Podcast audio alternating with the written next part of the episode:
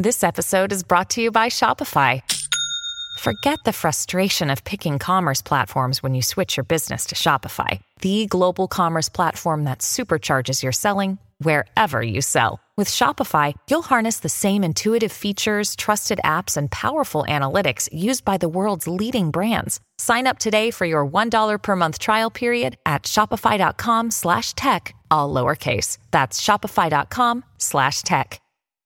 Muy buen día, arrancamos así. Buenos días, americano. Realmente es un placer despertar junto a ustedes cada mañana. Nelson Rubio y Gaby Peroso listos, preparados para brindarles toda la información. Como siempre, estamos en el sur de Florida, desde Los Cayos hasta Palm Beach, en las 7:90 AM y también escuchándonos eh, con fuerza a partir de horas del mediodía en Jacksonville, en Orlando y en Tampa. También los invitamos a que nos sigan a través de las redes sociales porque estamos en absolutamente todas. Y lo que usted escucha en la radio no necesariamente es lo que consigue en las redes sociales, ni tampoco lo que eh, encuentra de manera exclusiva en nuestra aplicación digital, donde tenemos programación 100% en video especial con analistas y toda la información que usted necesita para estar bien informado. Nelson, un día cargado de información definitiva definitivamente ya tú has estado lanzando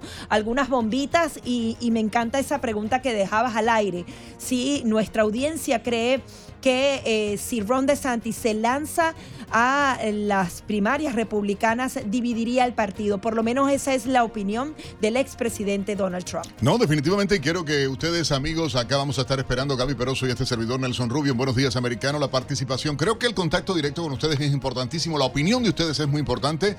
Llamen, marquen ahora 786-590-1624. 786-590-1623. Lo otro es la investigación que ha salido, las pruebas que se han publicado por esta organización independiente a que ha sacado a la luz que la Casa Blanca estuvo directamente y el Departamento de Justicia coordinaron todo, todo para hacer el allanamiento a la casa de Donald Trump, a pesar de toda la mentira que ella que habían dicho y que lo dijimos acá. Bueno, las pruebas que han publicado esta gente a través de las redes sociales sugieren que la Administración Nacional de Archivos y Registros que es ostensiblemente no partidista, engañó al Congreso de Estados Unidos sobre la responsabilidad de la Casa Blanca de Joe Biden y su administración en la redada del FBI a la casa del expresidente Donald Trump. Las pruebas, y reitero, según los documentos que han sido publicados por ellos, sugieren además que los funcionarios de Biden en la oficina ejecutiva del presidente, el Departamento de Justicia, abusaron ilegalmente de su poder y luego mintieron sobre ello al pueblo de Estados Unidos. La cita que hace esta oficina, esta investigación concluye, el gobierno, al parecer, no reconoce límites a su poder para acosar, intimidar y silenciar a sus oponentes político. David Peroso, esto es la República Bananera, no, esto es Platanito Manzano, así chiquitico, horrible. Y, hay que hablar también del timing, Nelson, porque esta supuesta solicitud de acceso especial es prácticamente la Casa Blanca ordenándolo al Departamento de Justicia o sugiriéndole esta redada para recuperar los documentos que los habrían necesitado para algo que realmente no ha sido justificado. La supuesta sorpresa de esos funcionarios cuando realmente estaban en conocimiento y prácticamente emitieron la orden. Lo hacen justo antes de las elecciones de medio término, justamente eh, creando un impacto definitiva. Y justamente antes de esas elecciones de medio término también se conocieron de los documentos clasificados en la casa de Joe Biden, pero de eso no se habló sino después de las elecciones. Pero no solamente se trata de eso, hay dos informaciones también importantes. La administración Biden eh, ya eh, ha tenido que dar acceso a un grupo de senadores y congresistas que van a dar una validación al papel de los legisladores en esa supervisión que deben hacer a la comunidad de inteligencia. Estarían entonces ellos a cargo de revisar todos los documentos clasificados que se recuperaron no solamente en la casa de Donald Trump, sino también del presidente Joe Biden y del expresidente Mike Pence. Recordemos que los que se encontraron en la oficina de Joe Biden prácticamente estaban relacionados a una universidad que recibía millones de dólares por parte de los chinos. Pero no solamente de, eso vamos a hablar, sino que también, hablando de los chinos, los congresistas republicanos ya están citando a varios bancos en esta investigación financiera contra la familia Biden. Han llamado a rendir cuentas a varios bancos para que justamente den las transferencias. Recuerden que una empresa china con lazos directos con el Partido Comunista Chino entregó pagos a la familia del presidente. Esto según James Comer, quien es justamente el líder del Comité de Vigilancia y Rendición de Cuentas de la Cámara de Representantes. Se habla de una transferencia de al menos 3 millones de dólares. Un millón llegó a la cuñada de eh, Biden, al hermano James y a un tercer Biden que todavía está por identificar. Esto era una transferencia, pero ahora van a llamar a los demás bancos y el Congreso va a indagar específicamente en todo esto. Y allí nos preguntamos si esta familia estaba recibiendo dinero directamente de China, ¿será entonces por eso que el globo chino pudo pasar seis días sobrevolando territorio estadounidense, que no pasa absolutamente nada cuando los rusos tumban un dron de eh, Norteamérica, cuando vemos todo este movimiento militar alrededor de Taiwán y no hay una respuesta contundente? Ese Estados Unidos que conocemos con personalidad fuerte, líder de eh, todas las alianzas del mundo, por eso nos está dando esa respuesta, porque prácticamente nos estamos convirtiendo en el reír del mundo entero y ese liderazgo es difícil de recuperar. Así que hay que ver qué pasa con todas estas investigaciones, pero es claro entonces que la Casa Blanca, o por lo menos nos hacemos la pregunta, tuvo incidencia directa en esa redada. Realmente hay transferencias del Partido Comunista Chino directo a la familia presidencial realmente se va a llegar al fondo de todos esos documentos que fueron filtrados del Pentágono, no van a haber responsables. Son tantas las preguntas que nos hacemos a esta hora. 786-590-1624, 786-590-1623. Buenos días, ¿está usted en el aire? Aló, buenos días. Momento 429. Adelante. Sí, adelante. Nelson. Dígame usted, señor. Yo me llamo Carlos Fausto Mariscal y Legorburo, yo no, y soy republicano y defiendo al presidente Trump. Y voy, y voy a, enfocar en contra de, del gobernador si él se lanza eh, eh, hasta ahora, si él espera el 28, estoy alineado en el partido, pero yo estoy con el presidente. ¿Cómo no? mucha gente está así. De hecho, las encuestas, últimas encuestas hechas. Nelson, particularmente hace días que yo quería hablar contigo. Qué bueno, señor. Quiero que tomes el teléfono mío porque tengo que hablar más extenso contigo. ¿Cómo no? Le agradezco mucho. La producción va a tomar su, su teléfono y yo le prometo que le voy a llamar en cuanto termine el programa. Yo le llamo para conversar con usted personalmente, ¿oyó? O, o con Gaby Peroso y con con Dani Alejandrino, con cualquiera. Cómo no, le agradezco muchísimo. Gracias, les agradecemos a nombre de todos, realmente en la sintonía, buen amigo. 786-590-1624. Mira, Gaby, hay muchas cosas ocurriendo. Pareciera que no, pero estos documentos, por ejemplo, hablando del tema de seguridad nacional, el presidente ya dijo, confirmó que sí. Que, sí voy a, sí, pero, no, pero estoy listo. Yo más temprano Y bueno, y contó cuántos huevos de Pascua o cuántos años va a estar ahí. ¿Quién? ¿La Pascua? Sí, ahí. No, la Pascua muchos años y él puede ser Pero es insólito que un anuncio tan importante se haga en un jardín de, manera casual y... Pero es que él no hizo anuncio ninguno, se dijo no estoy listo para anunciar todavía. Entonces, no estás listo para ser presidente. Él creía que no, no lo estaban no oyendo, está listo para ser el presidente embarcado a este país este señor. Este señor que lo que es un puppet, un, muñeco, un títere. ¿De quién? De la izquierda liberal norteamericana Yo no acepto que me digan Y por eso es ahora que, van a estar con los, con los influencers. A ti te secuestra quien tú permites. No es posible que la izquierda El Partido Demócrata Eso es lo que dicen ellos. No, me secuestraron. Eh, pero perdón, eh, vamos a... Cuando ya tú aceptas que estás secuestrado, tú estás siendo partícipe de ese secuestro. Es que yo creo que incluso las fallas de Joe Biden están justamente alentando a este grupo para que tome poder. Nuestra directora de operaciones que está en control hoy. Señor, pero viste, se lo dice suavecito, ¿viste? Sí, vamos. Hoy el dictador no está cuando, le dicen con esa voz Ah, bueno, no, pero mira. Que Mejor sea obediente. Usted dígalo, Dianelli. Gracias por estar en las operaciones de, de la transmisión hoy. Nuestro productor general, Víctor Melo, hoy es el héroe del día. Sí, señor. Y la pregunta rapidito. Trump le dijo a DeSantis que si se lanza va a dividir las primarias republicanas, va a dividir el partido. ¿Usted cree que eso es así? Comuníquese con nosotros en la próxima parte. 786-590-1624, 786-590-1623. Ya volvemos.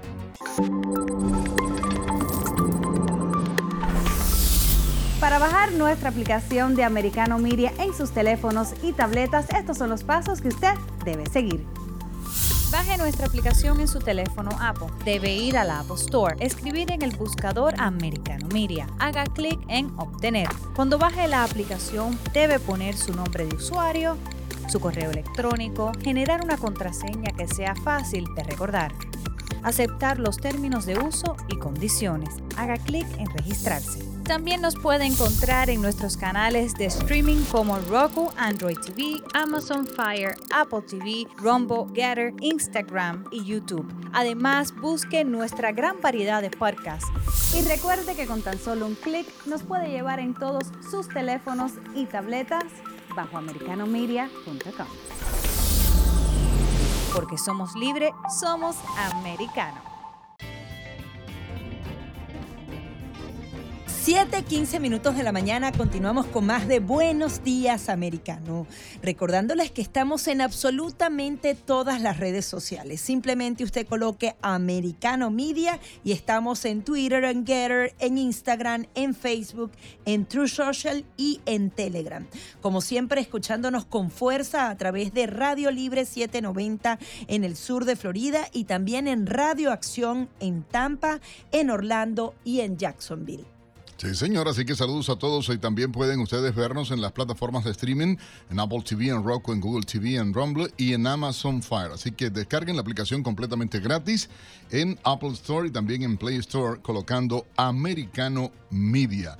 Gracias a nuestro equipo a esta hora, realmente a nuestro productor general Víctor Melo a Juliana Nato, a René Rosales, bueno, a todo el equipo que está haciendo y por supuesto hoy en la dirección técnica, igualmente nuestra directora de operaciones, eh, Dianelis Ward. ¿La guerra? ¿Le dice? La guerra. Ella llegó así, así le dice el productor general Víctor Melo, dice Dianelis Ward. Bueno, y recordar los teléfonos, ustedes pueden llamar, participar, opinar. 786-590-1624, 786-590-1624. 1623. Sí, porque queremos que usted participe sobre estas declaraciones que dio el expresidente Donald Trump. Si Ron DeSantis se lanza a la candidatura hacia la Casa Blanca, ¿dividiría al Partido Republicano? Queremos conocer su opinión. Mientras tanto, vamos con los titulares. 7, 17 minutos en la mañana presentamos de inmediato un resumen con algunas de las principales informaciones llegadas a nuestra redacción en las últimas horas. El presidente Joe Biden firmó una ley que pone fin a la emergencia sanitaria declarada por el COVID-19, que había sido aprobada por la Cámara de Representantes el pasado 31 de enero. La nueva ley termina con las declaraciones de emergencia nacional y emergencia de salud pública decretadas por el expresidente Donald Trump en 2020. Las medidas de emergencia permitían al gobierno federal destinar fondos para apoyar los esfuerzos de los gobiernos locales para combatir la pandemia, entre otras acciones. El tiroteo ocurrido en una sucursal bancaria en Louisville, en Kentucky, que dejó cinco personas muertas y nueve heridas, fue ocasionado por un empleado bancario de 23 años, quien transmitió en vivo el ataque. La policía llegó al lugar mientras se seguían produciendo disparos y mató al atacante en un intercambio de tiros. Por su parte, el gobernador Andy Beshear expresó que perdió a uno de sus amigos más cercanos en el tiroteo, Tommy Elliott, quien lo ayudó a forjar su carrera de derecho y a volverse gobernador. Luego del tiroteo en Louisville, Kentucky, el presidente Joe Biden criticó a los republicanos del Congreso por no haber reformado las leyes de posesión de armas de fuego. En un mensaje en Twitter, el mandatario expresó su tristeza por las vidas perdidas y pidió a los conservadores que tomen medidas para proteger a las comunidades. Biden solicitó en varias ocasiones la prohibición de armas de asalto y cargadores de alta capacidad que permiten a los portadores de arma disparar a un gran número de personas. El presidente Joe Biden confirmó en una entrevista con NBC que planea presentarse a la reelección en noviembre del 2024, aunque no está listo para hacer el anuncio oficial. El mandatario estadounidense lleva meses dejando caer su intención de volver a presentarse, pero todavía no ha hecho el anuncio. En su último discurso sobre el estado de la nación, Biden no quiso hacer referencia a su posible candidatura, pero sí dejó claro su deseo de seguir gobernando y continuar más allá del 2024. El secretario de Salud de Estados Unidos, Javier Becerra, prometió que el gobierno hará lo posible para que la píldora abortiva mifepristona siga disponible en el país eh, después de que un juez de Texas ordenara revocar su autorización. Becerra consideró que es impropio de Estados Unidos la orden emitida por un juez de Texas que eh, ha dado un plazo hasta de una semana para que entre en vigor la orden de fin del gobierno de Joe Biden. El juez alega que la FDA violó el procedimiento adecuado para dar aprobación a esta medicación sin tener en cuenta el impacto negativo del fármaco. Vale la pena acotar que el juez ha asegurado que pone en riesgo la vida de las mujeres que la toman. El expresidente Donald Trump advirtió al gobernador de Florida, Ron DeSantis, que si se presenta a las elecciones del 2024 solo conseguirá dividir al partido republicano.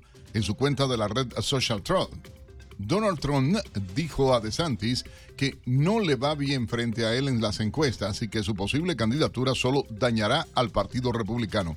Además, afirmó que si DeSantis se presenta, perderá el voto de su base, el movimiento Hagamos Grande Estados Unidos de Nuevo. A pesar de que DeSantis aún no ha anunciado formalmente su candidatura, las encuestas le dan un apoyo del 19 al 21%.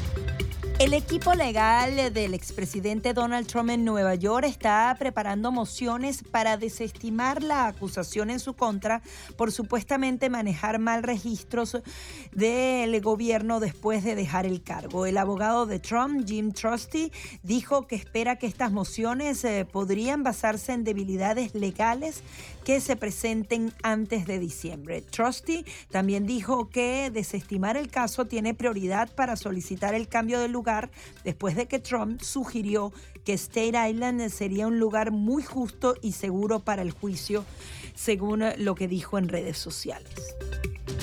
El gobierno de Taiwán acusó a China de amenazar la paz y la estabilidad en la región luego de tres días de maniobras militares alrededor de la isla y de detectar 12 buques de guerra y 91 aviones chinos en sus cercanías. El Ministerio de Defensa taiwanés afirmó que tiene derecho a defenderse y publicó imágenes de su artillería antiaérea de máxima alerta. Taiwán asegura que la vigilancia del movimiento de las tropas del gigante asiático continuará y que trabajará estrechamente con Estados Unidos para disuadir conjuntamente la expansión autoritaria.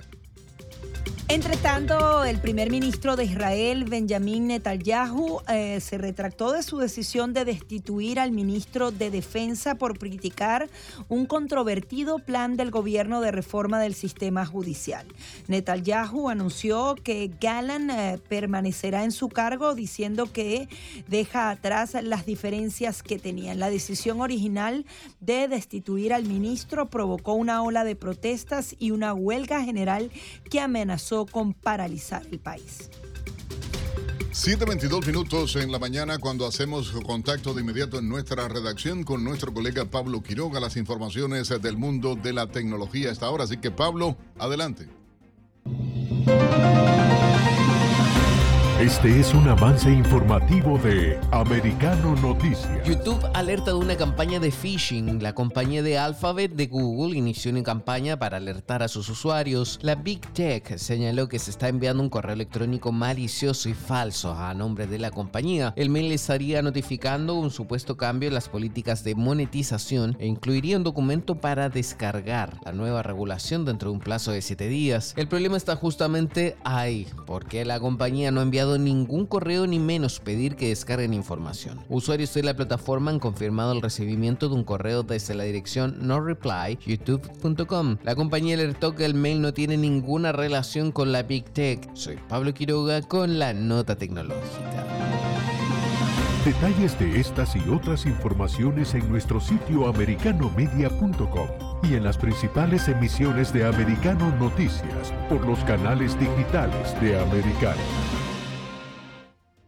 De verdad, Nelson, que yo soy una malagradecida con mi productor general, Víctor Melo. ¿Que Tú usted tratas dijo de una ir... malanga crecida? Porque no, No, no, no, pues, malagradecida. Ah, que es- no malagradecida. soy agradecida con, con toda la Ah. magia. Ustedes no saben la magia que se hace aquí adentro por parte de nuestro Productor general. productor Víctor general Melo. Víctor Melo, pero bueno, yo te saboteo. Tipo Cuando tú quieres estrellas. hablar, Y yo sin afán de tragatanería, porque no saben sé que no me gusta la tragatanería, pero yo elogio el trabajo de las personas que bien lo hacen y definitivamente estamos muy contentos con, con nuestro productor general. Así Hoy es. tiene trajecito mago, de superhéroe, trae hoy Sí, traje de superhéroe. él. ¿Ah? No voy a hablar más. De los Siete- grandes, de ¿Ah? los grandes. Oye, Sí. nada, pueden llamar ustedes 786-590-1624, 786-590-1623. La pregunta del día, ¿están de acuerdo con la aseveración del presidente Donald Trump que de postularse eh, gobernador de Florida, Ron DeSantis, dividiría el voto republicano, debilitaría al Partido Republicano? Si ustedes creen sí, no, pueden llamarnos, opinar a través del 786-590-1624, 786-590-1623. Queremos que usted participe y nos dé su opinión sobre esto. También esta semana, Nelson, hay que estar muy pendiente del tema económico. Ya comenzaron las reuniones entre el Fondo Monetario Internacional, el Banco Mundial, donde se hace toda la estimación. La estimación es muy mala en los próximos cinco años. Se habla de un crecimiento de menos del 3%. Las tasas de interés van a seguir altas, ya lo han hecho y lo han afirmado así, hasta que la inflación se reduzca, que eso puede ser 2025, 2026. Así que los estadounidenses tienen que apretarse los pantalones y esperemos entonces que se hagan la- las debidas negociaciones entre el Partido Demócrata y el Republicano para poner entonces orden en casa, orden en el presupuesto nacional y también en esa enorme deuda que tenemos en Estados Unidos. 7.25 minutos en la mañana. Al regresar vamos a estar hablando del impacto de la filtración de documentos en Estados Unidos, todo lo que está ocurriendo realmente ah, con relación a la filtración, amigos, enemigos, documentos, estrategias de guerra. ¿Qué está ocurriendo con la seguridad ¿Y nacional? quién está mostrando esos documentos? ¿Por qué nos están dejando ver tan débiles y no pasa nada? No hay responsable. Bueno, usted siga pegado a Americano Media y por supuesto de costa a costa en Buenos Días Americano. Ya volvemos.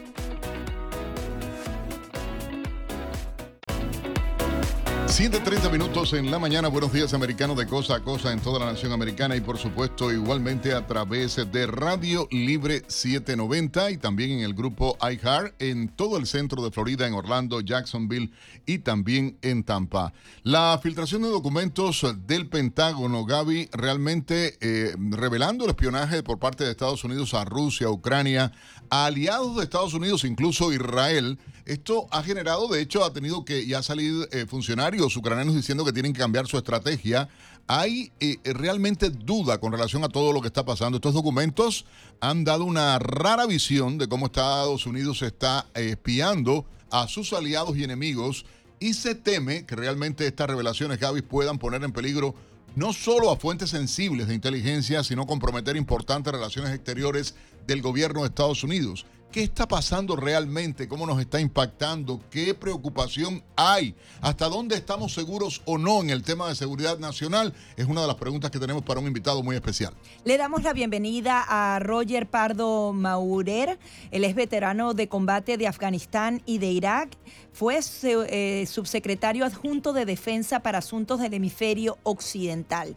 Y es que nos preocupa muchísimo que estemos hablando de documentos altamente clasificados del Pentágono de Estados Unidos y que simplemente sean así, eh, publicados sin más en las redes sociales. ¿Cuán vulnerables estamos aquí en Estados Unidos que hasta esos documentos se pueden filtrar sin mayores responsables?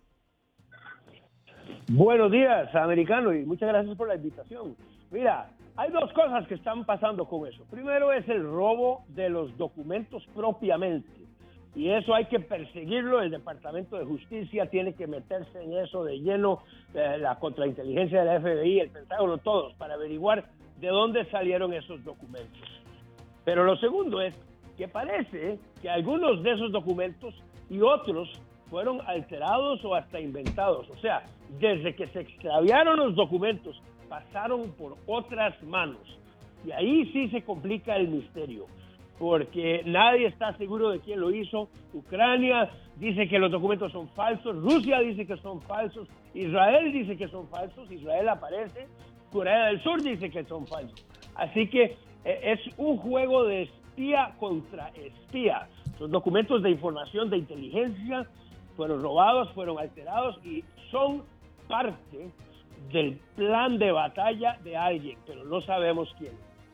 Hay algo que, preocupa realmente y es que entre los documentos, por ejemplo, Roger, eh, que son documentos auténticos, se expuso de manera abierta el alcance de las escuchas ilegales de Estados Unidos a, contra Corea del Sur, Israel, Ucrania, incluso el tema de penetración de los agentes de Estados Unidos dentro del Ministerio de Defensa en Rusia y, en el grupo eh, Wagner. Esto es gravísimo realmente porque son fuentes de información que tiene Estados Unidos, han realmente ah, quemado literalmente a los servicios de inteligencia de Estados Unidos con esta filtración. Bueno, mira, eh, eh, que conste que yo jamás he sido parte de los servicios de inteligencia, he sido consumidor de información de inteligencia, he sido productor, pero nunca fui parte de los servicios nada es lo que parece ser en este mundo. O sea, cuando uno está hablando de espía contra espía, de pronto estás entrando en un laberinto de espejos donde pueden haber agentes y doble agentes y triple agentes. Eh, entonces, eso, esa es la, eso hay que mantenerlo en mente.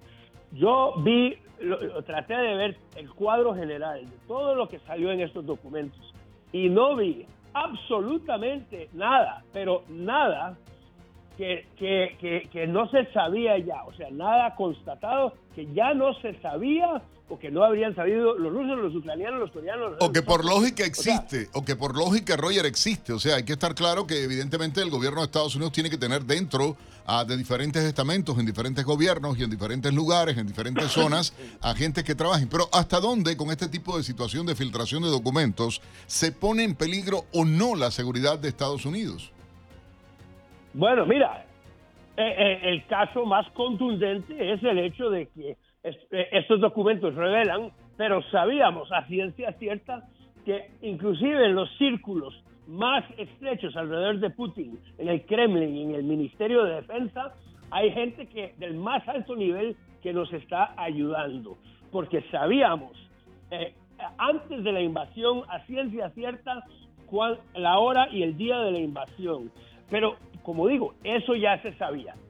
Eso ha seguido, hemos sabido los planes de batalla de Rusia, etcétera. O sea, eso no ha, no ha cambiado. Entonces hay que actuar con suprema cautela en llegar a cualquier juicio sobre esto. Lo cierto es que sí hubo una filtración de documentos auténticos, militares, de secretos del Pentágono, y al que, al que sacó eso hay que buscarlo. Ahora, ¿usted compararía este hecho con lo que, eh, con lo que apareció relacionado a Snowden, todas estas filtraciones? ¿Se trataría de alguien internamente dentro del Pentágono y hay maneras de saber quién podría ser esta o estas personas? Sí, mira, eh, parece que, como digo, aquí pasaron dos cosas. Alguien se robó un bulto de documentos. Parece que fue de, un briefing, una presentación al jefe del Estado Mayor Conjunto, el máximo general de Estados Unidos. Alguien parece que sencillamente se lo metió en una bolsa y se lo llevó. Después, otras manos las alteraron. Eh, la, la pregunta es, ¿por qué aparecieron en un juego de video, en Minecraft?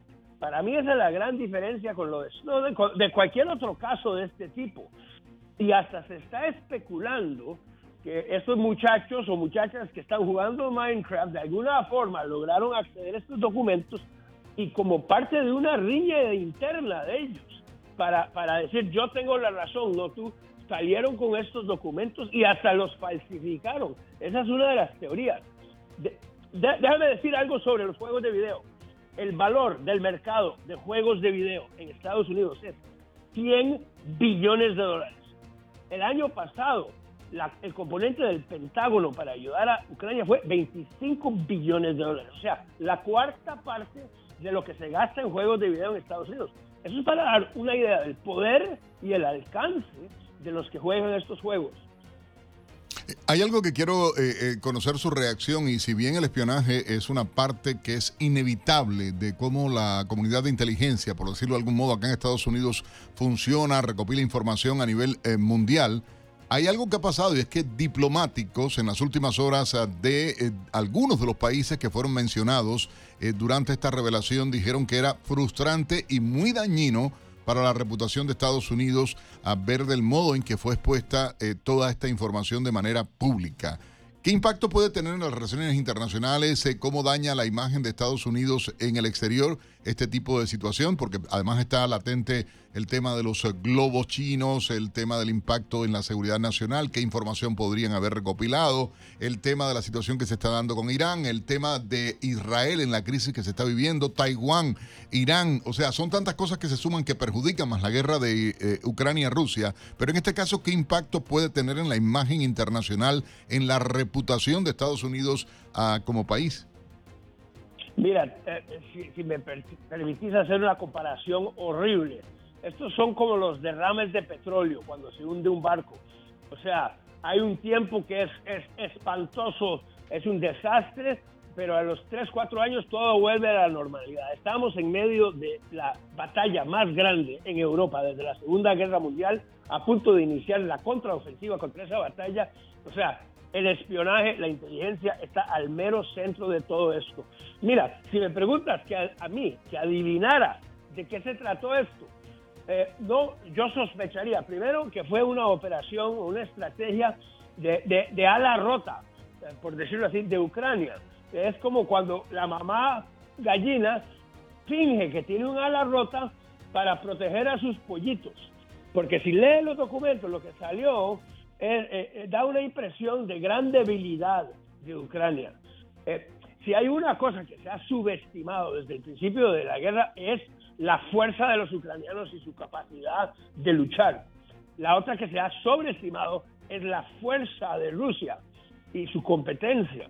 Entonces, puede, bien podría ser que Ucrania, que está a punto de lanzar esta ofensiva, está haciéndose parecer más débil de lo que es, sobre todo en defensas aéreas.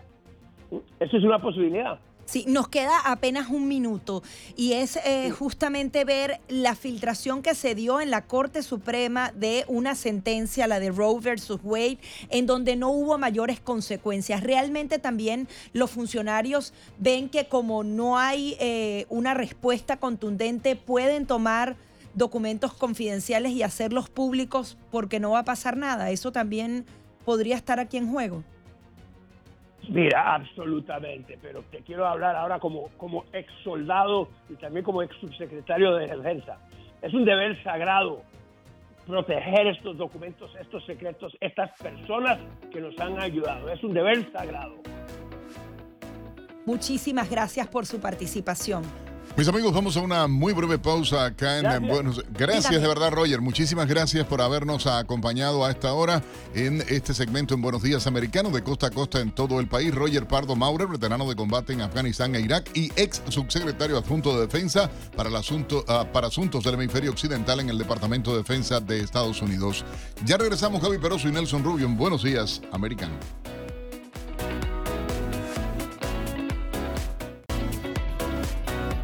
7:45 minutos de la mañana continuamos con más de Buenos Días Americano a través de Radio Libre 790M en el sur de Florida y a través de Radio Acción en Tampa, en Orlando y en Jacksonville. Recuerden que también estamos en todas las plataformas de streaming, estamos en Apple TV, en Roku, en Google TV, en Rumble y en Amazon Fire. Ahora vamos a hablar de este fenómeno que eh, creo que promete cambiar al mundo entero. Todo este tema de chat GPT, de toda la inteligencia artificial, de cómo podemos interactuar de manera inmediata y muy efectiva con todas estas nuevas herramientas. Dicen que Goldman Sachs ha estimado que 300 millones de puestos de trabajo pueden exponerse, estar en riesgo luego de esta automatización. Y hemos visto varias advertencias de los conocedores del caso. Pero vamos a darle la bienvenida a Freddy Vivas. Él es especialista en inteligencia artificial y ciencia de datos. Además, es CEO y fundador de Rocking Data y también autor de Cómo piensan las máquinas. Freddy, ¿cómo piensan las máquinas y cómo pueden transformar, para bien o para mal, nuestro mundo? ¿Qué tal? Buen día, gracias por la invitación. Eh, claro, bueno, sin duda es una revolución, estamos viviendo una revolución industrial, aunque quizás no nos demos cuenta, pero todo esto que estamos mencionando, la inteligencia artificial, la automatización, están cambiando la forma que hacemos todo. Eh, no podríamos decir que las máquinas piensan, pero sí que entienden cada vez más el entorno en el que se mueven, cada vez nos sorprenden con cosas. Eh, la inteligencia artificial, recordemos, es una simulación de la inteligencia humana. Eh, entonces, llegó para quedarse, en noviembre nos sorprendió con ChatGPT, con esta capacidad de las máquinas de escribir y de crear cosas nuevas. Estamos hablando de la inteligencia artificial generativa, que genera cosas nuevas y eso nos, eh, nos impactó a todos, porque quizás eran cosas que pensamos que solo los humanos íbamos a poder hacer y ya no. Ahora, incluso hablan de que esta inteligencia artificial, por ejemplo, podría sustituir al médico primario, porque es un gran cerebro que tiene prácticamente todos los estudios en su poder y tiene muchísimo más conocimiento que lo que podría ser un doctor humano simple con, las limitaciones que tenemos cada uno de nosotros. ¿Tú crees que esta inteligencia artificial apunta a lugares tan sensibles, por ejemplo, como la medicina primaria? De cualquier ciudadano, un automercado completamente automatizado donde no veas ni siquiera a un ser humano, sino que todo simplemente se escanee de manera automática. ¿Cómo lo visualizas tú en el futuro? Es, buenísimo el planteo.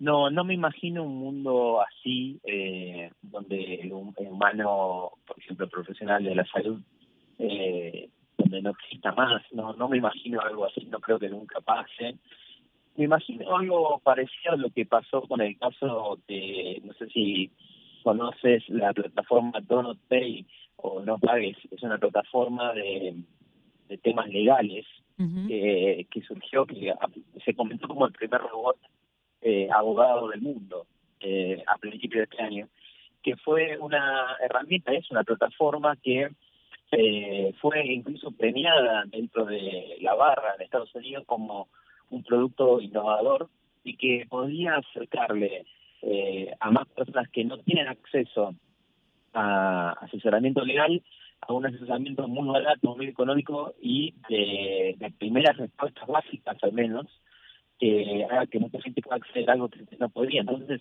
ellos lo premiaron y lo ven de esa manera, no lo ven como una amenaza, sino lo ven como un complemento a su trabajo. Pero podría pasar lo mismo con los médicos. Hay personas que no tienen acceso a la salud, quizás online responden 10, 15 preguntas que normalmente te hace el médico primario y podría resolverle la situación a personas que no tienen acceso a esos médicos en otros países, ¿no? exactamente, exactamente ese creo que tiene que ser el punto y el enfoque de todo lo que hagamos en términos de inteligencia artificial. Eh, dar un mejor servicio a todos, porque la tecnología siempre hizo eso, buscó eh, de qué manera podemos mejorar la calidad de vida de las personas y, en el punto de temas como salud, educación o el tema legal, eh, sin duda tiene que tener ese enfoque. ¿Cómo hago para complementar los servicios eh, tradicionales, digamos, como hoy, con otro tipo de servicios? En el ámbito de salud, eh, por ejemplo, como decías, hoy está comprobado que la capacidad de una inteligencia artificial de detectar eh, una mancha en la piel que puede ser peligrosa o detectar un tipo de lesión en una tomografía, la máquina ya lo puede hacer mejor, más preciso y más barato, por supuesto, que muchos humanos. Entonces, eh, eso sería, no tendría sentido no usarlo. El punto es cómo lo uso complementariamente con la experiencia experta de los médicos y la empatía humana, que eso no deberíamos dejar de lado, ¿no? Ahora, adicionalmente a todo este caudal de información está el otro lado, que debemos saber cómo utilizarla, cómo comprenderla, cómo poder eh, saber qué es verdad y qué es mentira. Por ejemplo, estoy viendo aquí un titular de Infobae que dice que el régimen chino está limitando el contenido generado por la inteligencia artificial y que ha ordenado que se reflejen los valores socialistas esa inteligencia artificial podría ser distinto en algunos puntos de Asia, en donde se diga solo una verdad, solo una vertiente de la información y por tanto entonces no es el mismo caudal de información, no, es complicado poder determinar qué es cierto, qué no y qué está siendo manipulado. Sí, sí, sí, totalmente. Es una nueva realidad, un nuevo paradigma de la realidad que estamos viviendo, empezando a vivir, digamos, si bien siempre existieron eh, fake news, eh, hoy las herramientas de inteligencia artificial generativa, como puede ser, por ejemplo, Mid Journey, que es una herramienta para generar imágenes artificiales, eh, bueno, hubo casos como la foto del Papa, la de Trump o la de Macron, que mucha gente se confundió y dijo, esto tranquilamente puede ser algo real. y también decirles que, bueno, sin duda eh, hay experiencias ahora, hubo una hace poco en México y otras en China también de eh, presentadores de noticias eh, artificiales que se están robando. Mucha gente dice, claro, si generas ese tipo de herramientas eh, donde prácticamente no hay margen de opinión, sino que todo el contenido va a ser un contenido que vos quieras que se difunda. Y eso puede ser una herramienta usada, eh, por supuesto, de manera negativa, que está relacionado a todo esto que estás mencionando. ¿no? También, ¿tú crees que esta inteligencia artificial deba tener algún tipo de regulación? Por ejemplo, en el caso de Internet siempre hemos estado como, como más lento de lo que avanza. Y adicionalmente esta advertencia que hacía Elon Musk y otros expertos que pedían que se pare el desarrollo de esta inteligencia durante seis meses. ¿Qué crees tú que debe pasar? ¿Cuáles son los límites? Claro, es, es eh, totalmente así, como lo mencionás, porque la legislación generalmente llega después eh, de que una tecnología esté funcionando, esté en manos de mucha gente. Eh, creo que la recomendación para hacerle al público es que pruebe la inteligencia artificial, que se, que ponga a usar ChatGPT. Hay mucha gente que le suena, pero no pero no lo usó nunca. Es una herramienta gratuita eh, que podés entrar, es muy fácil entrando a ai.com, puedes usar el chat ahí de forma gratuita. Eh, y eso es una recomendación porque yo pienso que cuanto más eh, uno entiende, eh, menos miedo le tenés y más puedes usarlo para lo que te pueda aportar, ¿no? En tu trabajo, en tu estudio.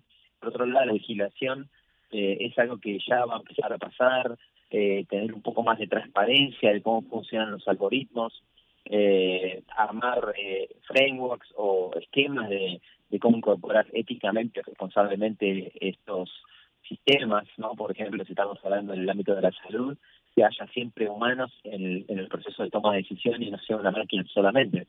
Lo que dijo Elon Musk, y también dijo Harari en, en un escrito, eh, esto de frenar seis meses específicamente a ChatGPT y los modelos de lenguaje grandes, no a la inteligencia artificial en general, porque por ejemplo Elon Musk tiene una empresa que hace inteligencia artificial como Stella, entonces no, no podría decir que se detenga, no tendría ningún sentido. ¿no? Muchísimas gracias, eh, gracias Freddy por toda esta explicación. Era Freddy Vivas, especialista en inteligencia artificial y ciencia de datos. Pausa y ya venimos con mucho más.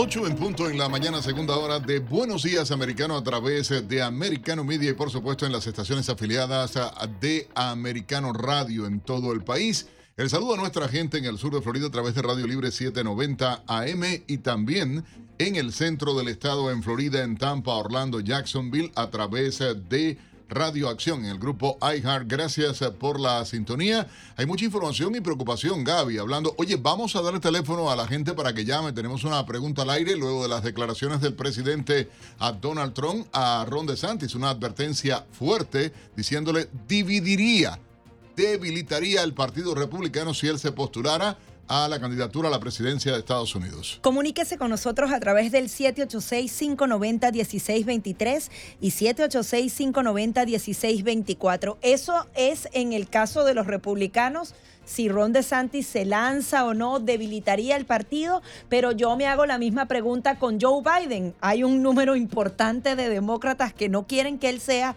el abanderado por el tema de la edad, por todo lo que ha pasado durante su presidencia y definitivamente el lanzarse solito debilita el Partido Demócrata. Esa también puede ser una de las preguntas que vamos a lanzar No, no, al la aire. investigación que salió, Gaby Peroso, donde abiertamente se acusa y señala a la Casa Blanca, a la administración Biden, al Departamento de Justicia, de haber organizado, de haber perseguido y, y, y- sugerido esta, este allanamiento a la residencia de un expresidente. Con si anfines eso políticos. realmente es así, se trata de eh, persecución política pura y dura.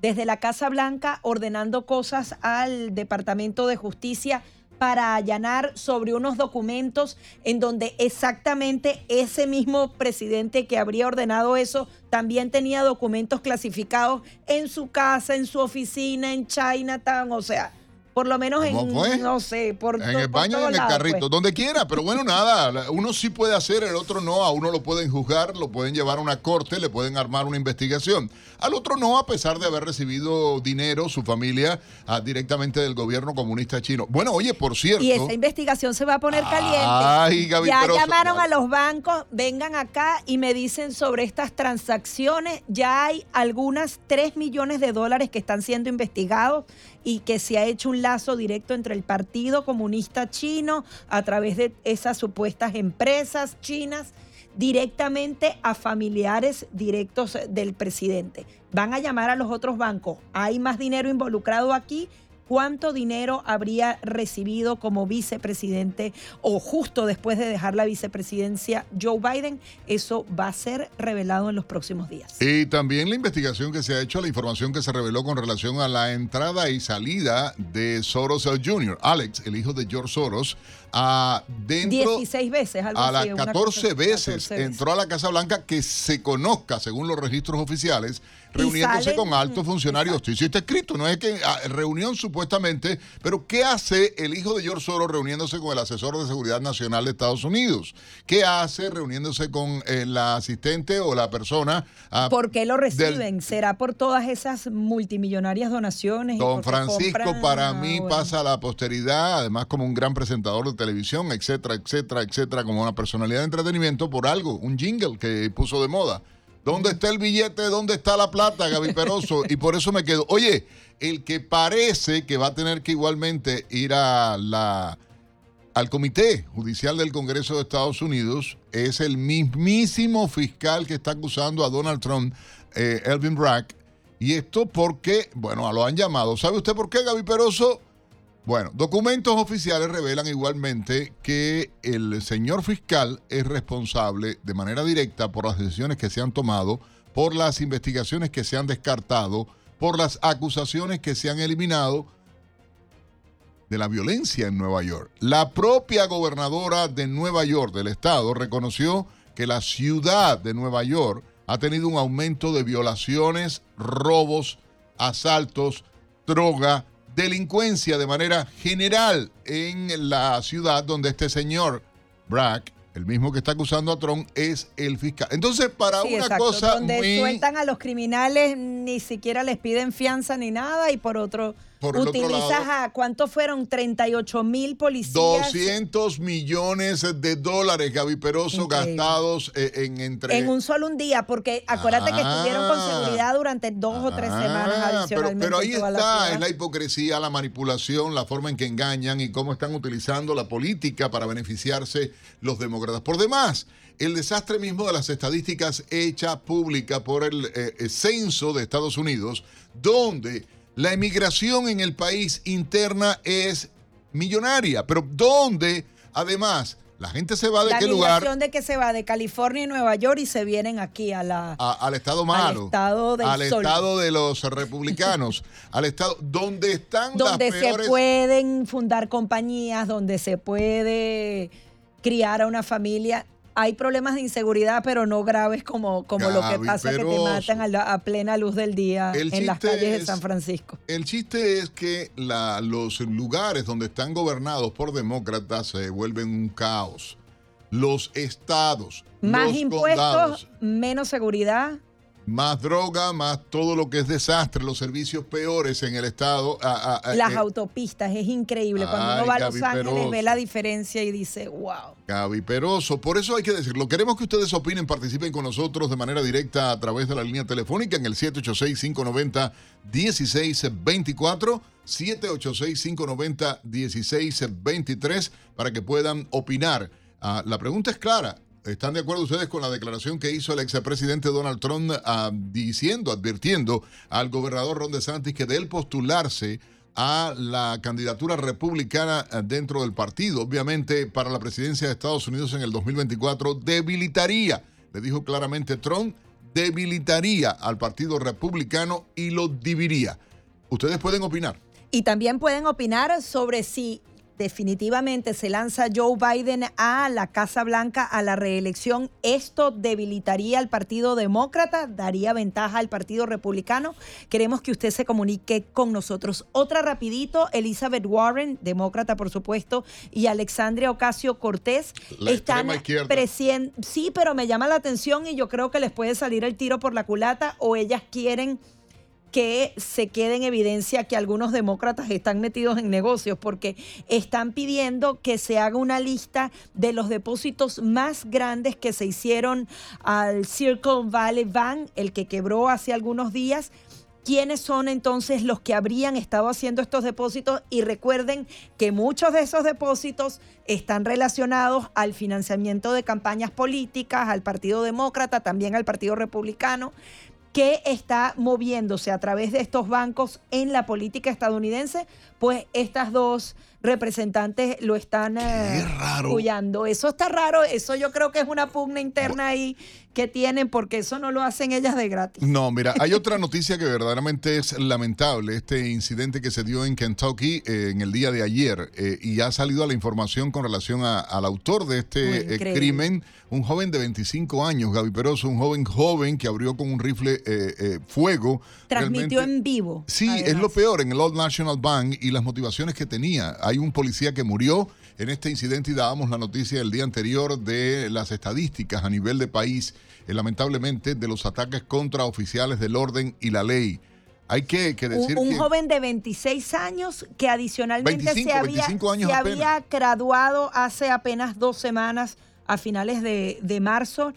Eh, eh, es insólito lo que pasa. Al parecer, la respuesta policial fue de inmediato, incluso la actuación de este policía marcó la diferencia. Sin embargo, sigue el tema de la, de la crisis de salud mental que está atravesando este país y no está siendo abordada de manera profunda, porque vemos, al parecer este es un tema, un altercado únicamente del partido. Claro, pero está... de los dos partidos. Pero Ahí voy, voy. sí no, yo no, no, no, no, no Yo- yo- tú me perdonas. ninguno. No, no, no, no, no, no. Cuando tú vas a atentar contra el derecho de las personas de portar armas, tener armas, yo no me da la gana que quiten algo que está en la pero constitución de este se país. pone de acuerdo. eh, Correcto, eh, porque están en, sus en dar una respectivas trincheras. Pero mientras el Partido Demócrata, Gaby, mientras el Partido Demócrata siga metido en que quiero quitar las armas únicamente, las armas no se disparan solas, tú lo has Claro, dicho, hay un problema un grave de salud de mental, salud mental. hay un programa de verificación. A mí me parece absurdo, por ejemplo, que Pero en el estado de Florida tienen que darle no hay comunicación, pero no hay comunicación, están O haciendo sea, politiquería común, y no politiquería, ahí irnos está. al centro y al sentido común y dar una respuesta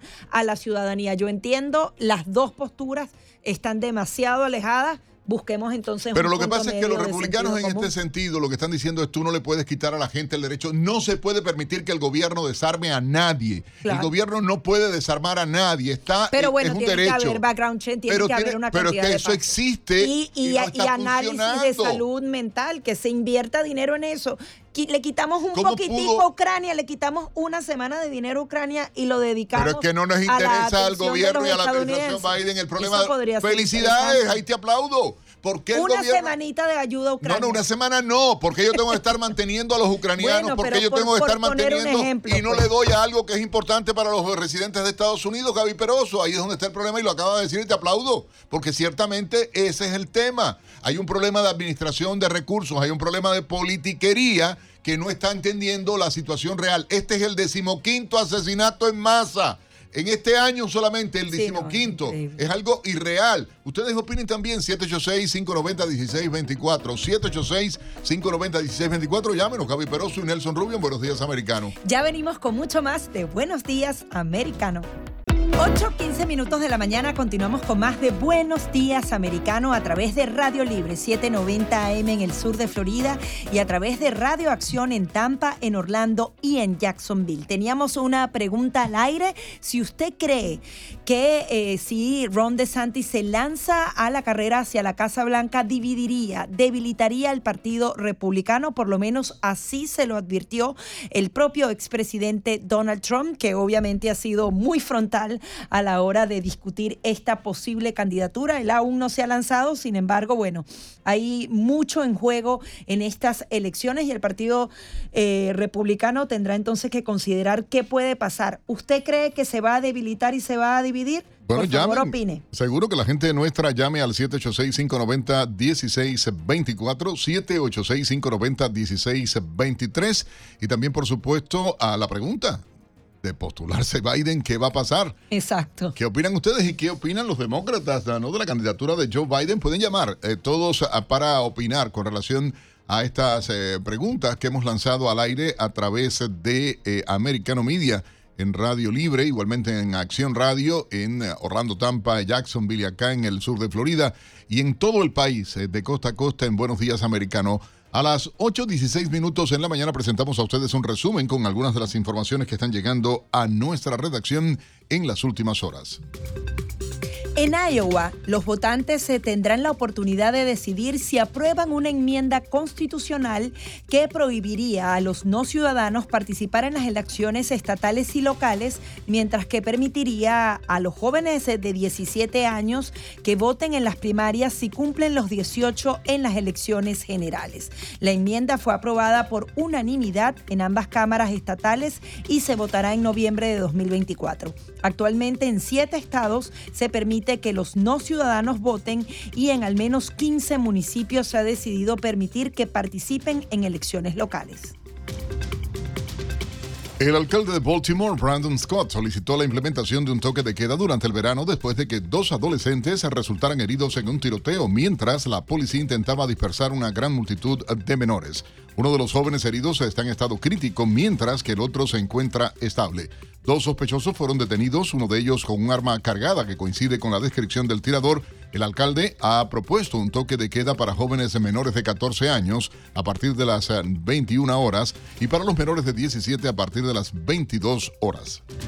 El Departamento de Justicia de Estados Unidos presentó un recurso de apelación contra la orden del juez federal de Texas que busca detener la comercialización de la píldora abortiva mifepristona en todo el país. La administración del presidente Biden solicitó al Tribunal de Apelación del Quinto Distrito que frena la decisión del juez en contra del medicamento, argumentando que es un tratamiento seguro y eficaz respaldado por la comunidad científica. El juez federal de Texas ordenó a la FDA retirar la autorización sanitaria de esta medicina.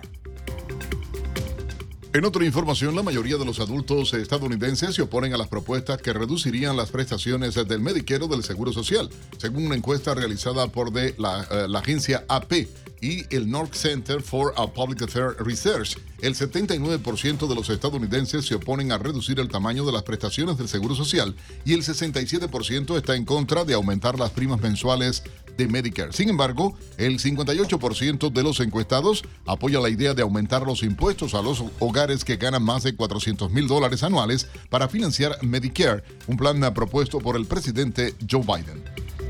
Miles de profesores, académicos de medio tiempo y estudiantes de posgrado se declararon en huelga en la Universidad de Rutgers, en New Jersey, en la primera medida laboral de este tipo en 257 años de historia de esta escuela. Tres sindicatos, representantes aproximadamente 9.000 miembros del personal de Rutgers, informaron que los miembros de la planta docente de las facultades de medicina y otras de ciencias de salud continuarán realizando investigaciones esenciales y atención al paciente. Los líderes sindicales exigen aumentos salariales, mayor seguridad laboral para los profesores adjuntos y financiamiento garantizado para los estudiantes de posgrado, entre otras demandas.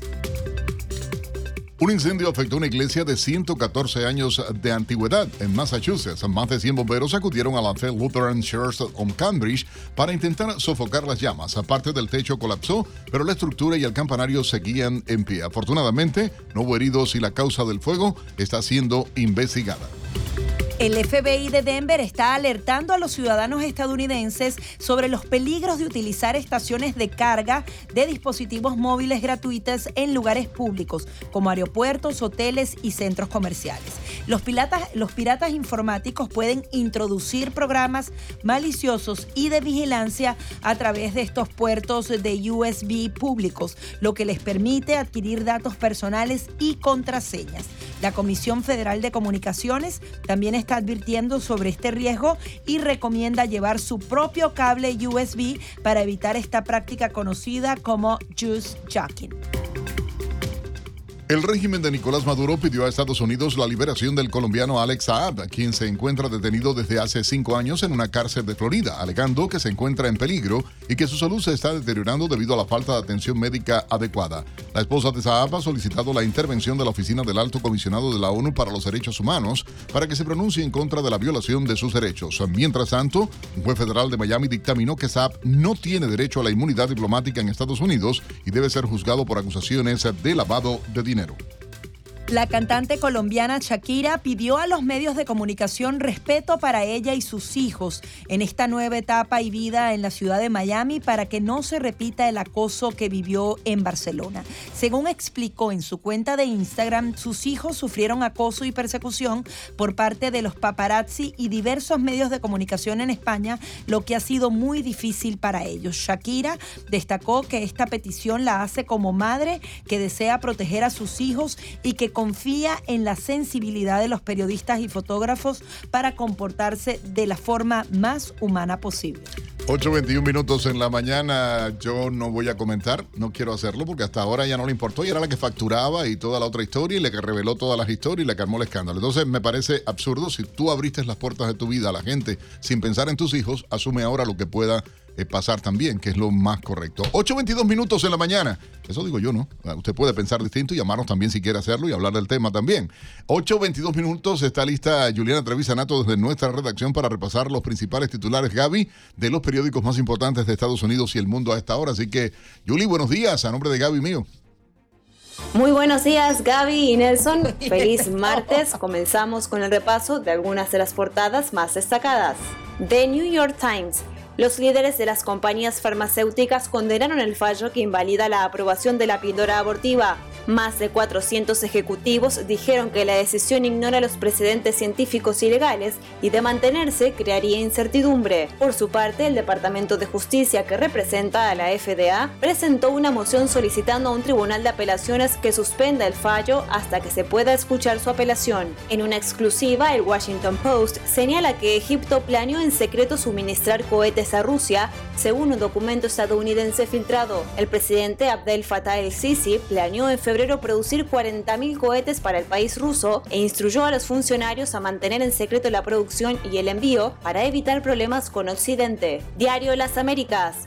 El expresidente Donald Trump advirtió al gobernador de Florida, Ron DeSantis, que si se presentan las elecciones de 2024, solo conseguirá dividir al Partido Republicano. En su cuenta de Truth Social, Trump señaló que a DeSantis no le va bien frente a él en las encuestas y que su posible candidatura solo dañará a su partido. El nuevo Herald Los bancos cubanos volverán a aceptar desde ahora depósitos en efectivo de dólares estadounidenses en las cuentas. Según el Banco Central de Cuba, se mantendrá como hasta el presente la aceptación de la moneda estadounidense en las operaciones de compra y venta de divisas en el mercado cambiario. Le Monde de Francia asciende a seis el número de personas que murieron por el derrumbe de un edificio en la ciudad de Marsella, en el sur de Francia, mientras que otras dos permanecen desaparecidas. El país España el primer ministro israelí Benjamin Netanyahu anunció que Yoav Galant seguirá al frente de la cartera de defensa en una marcha atrás al anuncio de su destitución que hizo el mes pasado por criticar un controvertido plan del gobierno de reforma del sistema judicial. Regreso con ustedes al estudio y un excelente día para todos. Buenos días, americano. Y todo el contenido de Americano está disponible para ti cuando quieras. Y mantente informado con nosotros en las principales redes sociales con el usuario arroba americano media. 8.25 minutos de la mañana continuamos con más de Buenos Días Americano, invitándolos a que nos sigan a través de las redes sociales, accedan a nuestro sitio en internet donde siempre tenemos artículos de opinión interesantísimos y también coloquen en su teléfono inteligente la aplicación de Americano Media para que puedan ver en video toda la programación especial que hemos eh, preparado para usted. Vamos a hacer una breve pausa. Te vi entusiasmada con lo Es que hoy un hola, hola, no sé, un ¿Quién nos está misterio ahí. hablando? Oí a alguien que nos hablaba, pero no, no era, No, no, no era ninguna llamada. No es una llamada al aire, ¿verdad, Víctor? No, parece que no. No, se filtró Oí ola una por ahí. voz así. Eh, Es que, es que como están de moda las filtraciones, entonces ya aquí también, tú dijiste se va a dar. No, no. 8.25 minutos en la mañana. Vamos a hacer una muy breve pausa. Buenos días, americano Gaby Peroso y Nelson Rubio, como cada mañana acompañándoles. Gracias a Luis, nuestro oyente, que decía, dice, no son las armas, son los hombres. Y es así, las armas eh, tácticas, quien la dispara es un hombre. Hay que decirlo, no son las armas. No atender la salud mental de este país. Eso es Claro lo que, que, sí, que atender hacer. las cosas y que funcionen las instituciones es lo que hay que hacer. Ya regresamos. Buenos días, americano. 8.30 minutos en la mañana hora del este en Estados Unidos. Buenos días, americano, de costa a costa a través de Americano Media y por supuesto en eh, todas las estaciones de radio afiliadas a nuestra división radio. Gaby, realmente después de haber pospuesto eh, por una bronconeumonía su viaje en marzo a China y cuando justamente se cumplen 100 días de su llegada al poder, el presidente izquierdista brasileño Luis Ignacio Lula da Silva voló este martes a China y esto para supuestamente reforzar los datos, eh, lazos diplomáticos y comerciales entre ambos países eh, que eh, habían quedado muy desgastados durante la gestión de Jair Bolsonaro. Se dice que la prioridad en este viaje es el comercio, la política y la tecnología y te propongo ir en conexión internacional de inmediato hasta Brasil a esta hora. Sí, vamos a darle la bienvenida a Patricio de la Barra, él es periodista desde Brasil. Queríamos, eh, tenemos en principio otro tema, la comparación de cómo se está viviendo la violencia entre Estados Unidos y Brasil, que ha tenido episodios similares de, tiro- de tiroteos y de temas de violencia, pero queríamos iniciar contigo sobre tu visión de esta visita de Lula da Silva a China. Se tiene previsto que se reúna con su homólogo el día viernes 14, es un viaje bastante largo.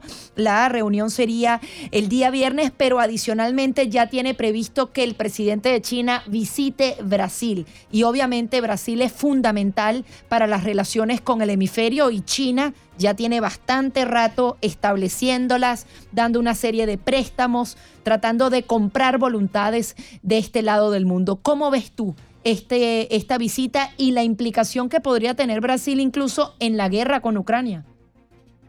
Eh, muy buenos días, eh, Gaby Nelson. Es un placer conversar con ustedes. Sí, efectivamente, esta visita eh, ha despertado acá en Brasil eh, algunas críticas, eh, principalmente de la oposición, por la cantidad de gente que se ha sumado al viaje. Son más de eh, 200 eh, empresarios, también hay miembros del Congreso, diputados y senadores, algunos de ellos adversarios de eh, Lula da Silva o por lo menos opositores, a los cuales Lula Silva irá a intentar convencer eh, para no- la no creación de una comisión parlamentaria de crédito que podría investigar los hechos ocurridos el día 8 de enero. Como ustedes recuerdan, hubo invasión a algunos eh, edificios públicos y hay bastantes dudas con respecto a lo que ocurre y también eh, hay aproximadamente todavía eh, unas eh, 300 o 400 personas, no se sabe el número, que está detenida por, este incidente que podría haber sido provocado por...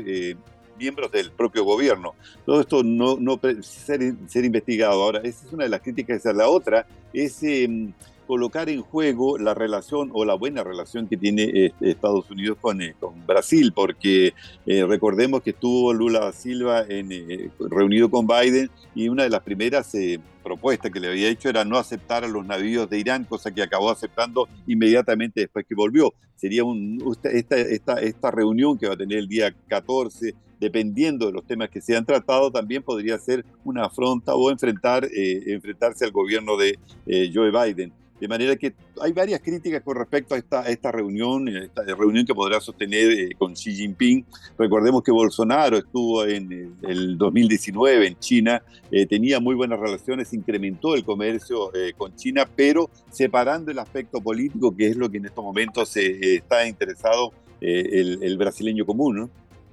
Hay algo que quiero preguntarte y en medio de esta visita, por supuesto, está los 100 días, 100 días de gobierno de Lula da Silva, donde el presidente socialista, ah, bueno, la inflación repuntando en el país, se desploma la popularidad de él. Eh, eh, eh, y esto obviamente tiene impacto también por la radicalización posible en determinadas medidas.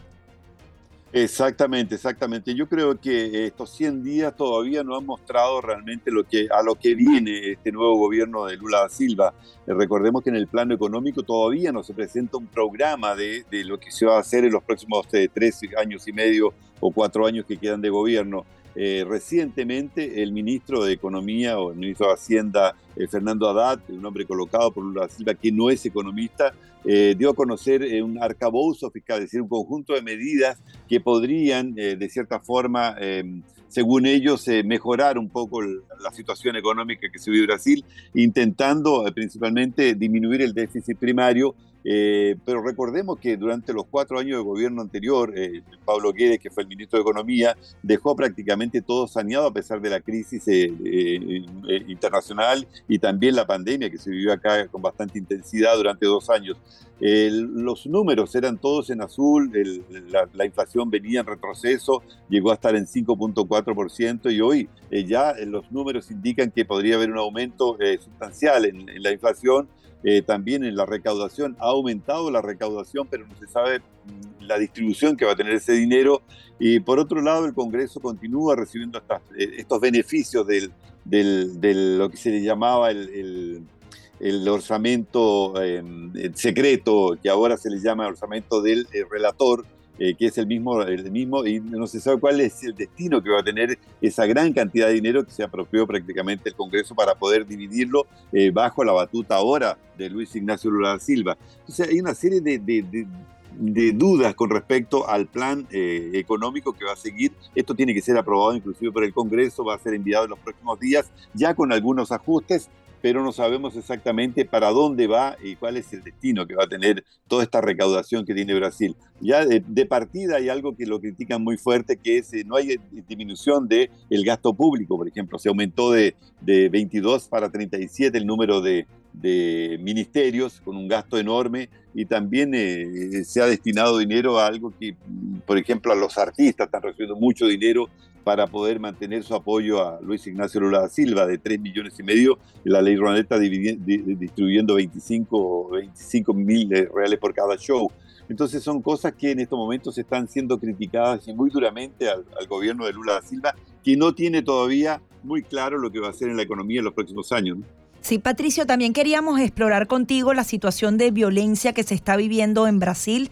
Hay quienes establecen algunas comparaciones de los hechos atroces que prácticamente ocurren a diario en Estados Unidos. Se hablaba de, por ejemplo, que el 27 de marzo un niño de 13 años mató a su maestra de 71 años a cuchilladas. Se habla de otro niño que anunció el plan a través de las redes sociales. En Santa Catarina, un hombre de 25 años ingresó a una guardería con una y mató a cuatro niños, hirió a otros cinco de entre tres y siete años de edad. ¿Qué está sucediendo en Brasil?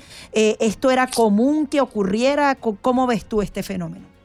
Bueno, la verdad que no es común. El primer atentado a una escuela fue registrado acá en el 2001, cuando un eh, joven eh, de 23 años ingresó a una escuela realengo donde él había estudiado y mató a 12 menores, eh, luego se suicidó. Este fue el primer caso que llamó mucho la atención. Posteriormente hubo otros casos, los, que tú mencionabas, y hay otros casos, por ejemplo, en Manaus, donde un joven intentó ingresar al colegio con una arma, eh, también para, eh, no sé, tal vez herir o, no sé, de, revanchismo con respecto al, al bullying que le habían hecho, según él lo comentaba. Ahora, eh, las medidas que se están tomando son bastante serias. Por ejemplo, en Santa Catarina, el, el gobernador determinó que cada escuela, son 1.053 escuelas, tenga un eh, policía armado en la puerta eh, esto va a ser eh, ejecutado dentro de 60 días. Están eh, en estos momentos reforzando la seguridad de todas las escuelas, pero es muy poco con respecto a lo que se puede hacer porque en las redes sociales en estos momentos es muy poco lo, lo que se colabora con, con, lo que está ocurriendo y con el aumento de, de, la cantidad de, de casos en, en, escuelas. Ahora, Patricio, no, no es violencia armada con armas de fuego, porque, por ejemplo, lo que leí acá fue acuchilladas con un hacha, o sea, es violencia per se de, personas perturbadas, ¿no? Exactamente, exactamente. Entró, con un machadillo, una hacha pequeña, entró también con una arma cortante, que podría ser una cortaplumas. Eh, eh los, los, casos se han registrado así. El chico que mató también de 13 años a la profesora lo hizo con un arma blanca. Eh, no, es, eh, no, se, no se puede vincular el hecho que la población esté, se haya armado para impedir eh, asaltos y robos o invasiones a propiedades, como se está registrando en estos momentos en varios sectores del país por parte del MST, que es el Movimiento de Trabajadores Rurales sin Tierra. ahora, hay una vinculación acá con el Saigen Max, que es posiblemente, decir, todos los estudios apuntan, una educadora Telma Villa dice que una, de una investigación que se realiza en la UNICAMP, Universidad de Campinas, Dice que hay un perfil más frecuente entre los autores de los ataques, de hombres jóvenes, blancos, generalmente con bajo autoestima y sin popularidad en las escuelas. Es decir, esto no sé, podría ser uno de los factores, pero yo creo que no, no, no, en definitiva no es eso y tampoco creo que es conveniente politizar esto como se está haciendo en estos momentos, indicando que serían grupos de eh, ultraderechistas los que estarían provocando, promoviendo estos ataques a través de las redes sociales. Hubo acá en, en estos momentos el gobierno decretó el cancelamiento de 400 cuentas de Twitter muchas de ellas no tenían mucho, inclusive hasta, ellos en esas cuentas em, estaban protegiendo prácticamente a, sus menores, indicando que tendría que haber más seguridad en todas las escuelas, aumentar el número de guardias armados y permitir que eh, los guardias permaneciesen durante las 24 horas justamente con armamento para poder impedir estos ataques. Eh, no sabemos exactamente dónde va a desencadenar todo esto, porque como te digo, las redes sociales y el, efecto de demostración que viene desde Estados Unidos puede ser factores, pero no hay nada determinante todavía, porque hay jóvenes, por ejemplo, en el interior, eh, que no tienen mucho acceso, que también han provocado estos, eh, este tipo de ataque a, escuelas. Sí, Patricio, gracias, se nos agotó el tiempo. Muchísimas gracias por estar aquí. Patricio de la Barra, periodista desde Brasil. Pausa y ya venimos con más. 45 minutos de la mañana estamos ya en la recta final de Buenos Días Americano. Vamos a profundizar en este tema de la píldora abortiva. Recordemos que el pasado viernes un juez federal de Texas ha emitido una orden suspendiendo la aprobación de un medicamento abortivo conocido como mifepristona en Estados Unidos. Recordemos que ah, este caso ha tenido una evolución importante. Es una pastilla abortiva que se utiliza en combinación con otra pastilla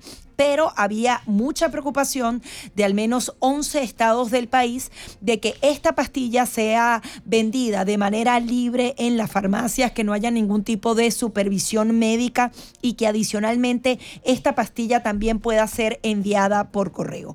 Obviamente varios estados del país han reaccionado, quieren vigilar la salud de eh, las mujeres que utilizan este tipo de pastillas e incluso habían hecho algunas entrevistas y decían que esta orden del juez de Texas no es que quiere prohibir el aborto a nivel nacional, sino que simplemente obedece a razones de seguridad, de salud de todas las mujeres de Estados Unidos. Justamente para analizar la connotación de esto, la actuación del gobierno, la actuación de este juez, tenemos a Carmen María Montiel, activista conservadora y es candidata al Congreso de Estados Unidos. Carmen María, gracias eh, por estar con nosotros en Buenos Días Americano a esta hora. Gaby Peroso y Nelson Rubio saludándole. Buenos días, Gaby, Nelson. Gracias por tenerme con ustedes. Carmen María, ¿a qué opinión le merece la decisión del Departamento de Justicia de Estados Unidos, el Departamento de Salud de Estados Unidos, de apelar esta decisión de un juez eh, que por demás es federal, eh, eh, aunque es un juez en Texas quien revocó esta aprobación de la píldora? ¿A ¿Qué opinión le merece? Bueno, mira, como lo dice la escritura del juez, es debido a la seguridad de esta pastilla y, lo que el juez dice fue que el FDA se apresuró en aprobar esta pastilla. Sabemos muy bien que el, la idea del FDA y su responsabilidad es aprobar medicamentos y, y, comidas que, que presenten, que sean seguras para el consumidor. Aparentemente este es el, razonamiento del juez que dice que fue apresurado y que, y que esta píldora lo que presenta es un riesgo para la persona. Va más allá de decir si, si tiene que ver con el aborto en sí o no, sino con la responsabilidad del FDA como tal de aprobar medicamentos que presenten seguridad y que no sean un riesgo para el consumidor. Ahora, Carmen María, tú fuiste candidata al Congreso de Estados Unidos y conoces muy bien todo el tema de la retórica en torno al aborto. ¿Cuál crees tú que debe ser el mensaje fundamental? Porque hemos visto cómo esa sentencia eh, ha sido malinterpretada. Aseguran que, bueno, que prohibieron el aborto a nivel nacional y no, simplemente la Corte dijo que cada estado legisle y decida cómo debe regular este asunto. ¿Cómo lo plantearías tú para los votantes en el futuro?